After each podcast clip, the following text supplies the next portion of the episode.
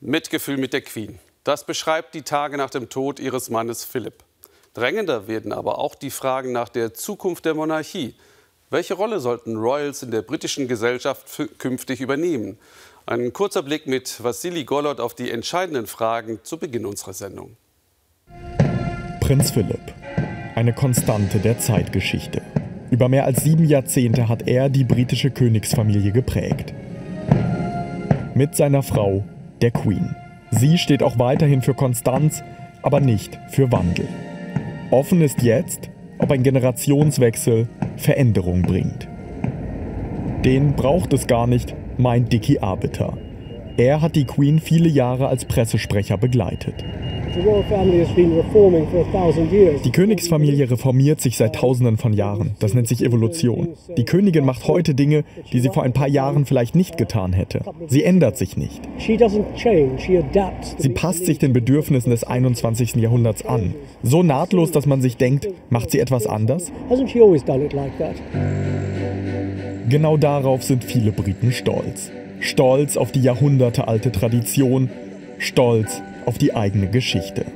Doch der Status des Vereinigten Königreichs basiert auch auf Kolonialismus und Sklavenhandel. Was bis heute fehlt, ist eine selbstkritische Aufarbeitung der eigenen Geschichte, mahnt die Schriftstellerin Bonnie Greer.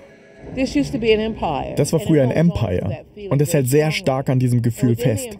Innerhalb dieses Empire gibt es ein Gefühl der Überlegenheit, sonst wäre es ja kein Weltreich. Und warum sind sie überlegen? Es muss etwas Angeborenes sein. Was ist angeboren? Die Farbe ihrer Haut.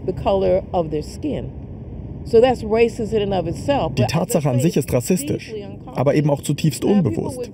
Das ist ein sehr freundliches Land und deshalb sind die Menschen schockiert, wenn man das so klar ausspricht when you talk about it that way. Struktureller Rassismus. Ein Thema, mit dem sich die Königsfamilie zuletzt intensiv beschäftigen musste.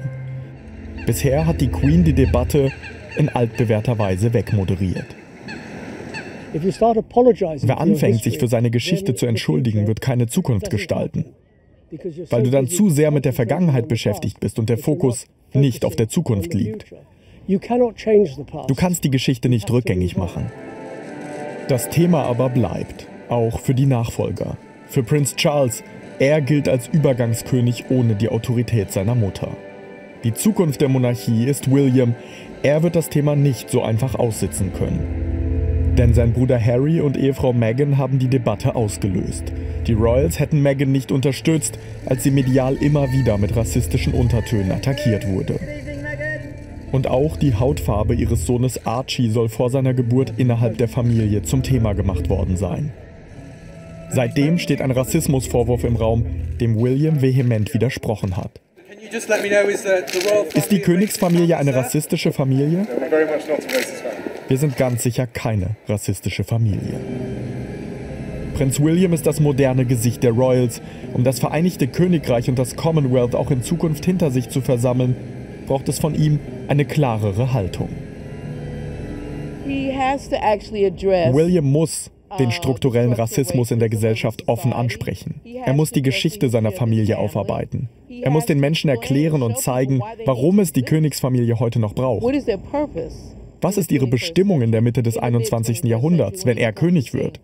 Wozu braucht es sie? Auf all diese Fragen sollte er sich am besten jetzt schon vorbereiten. Denn von dem Umgang mit diesen gesellschaftspolitischen Fragen hängt auch die Legitimation der Monarchie ab. Der Tod Prinz Philipps leitet einen Wandel ein. Einen Wandel, den die Thronfolger Charles und William verantworten werden. Sie müssen die Werte der britischen Monarchie in den kommenden Jahrzehnten neu definieren.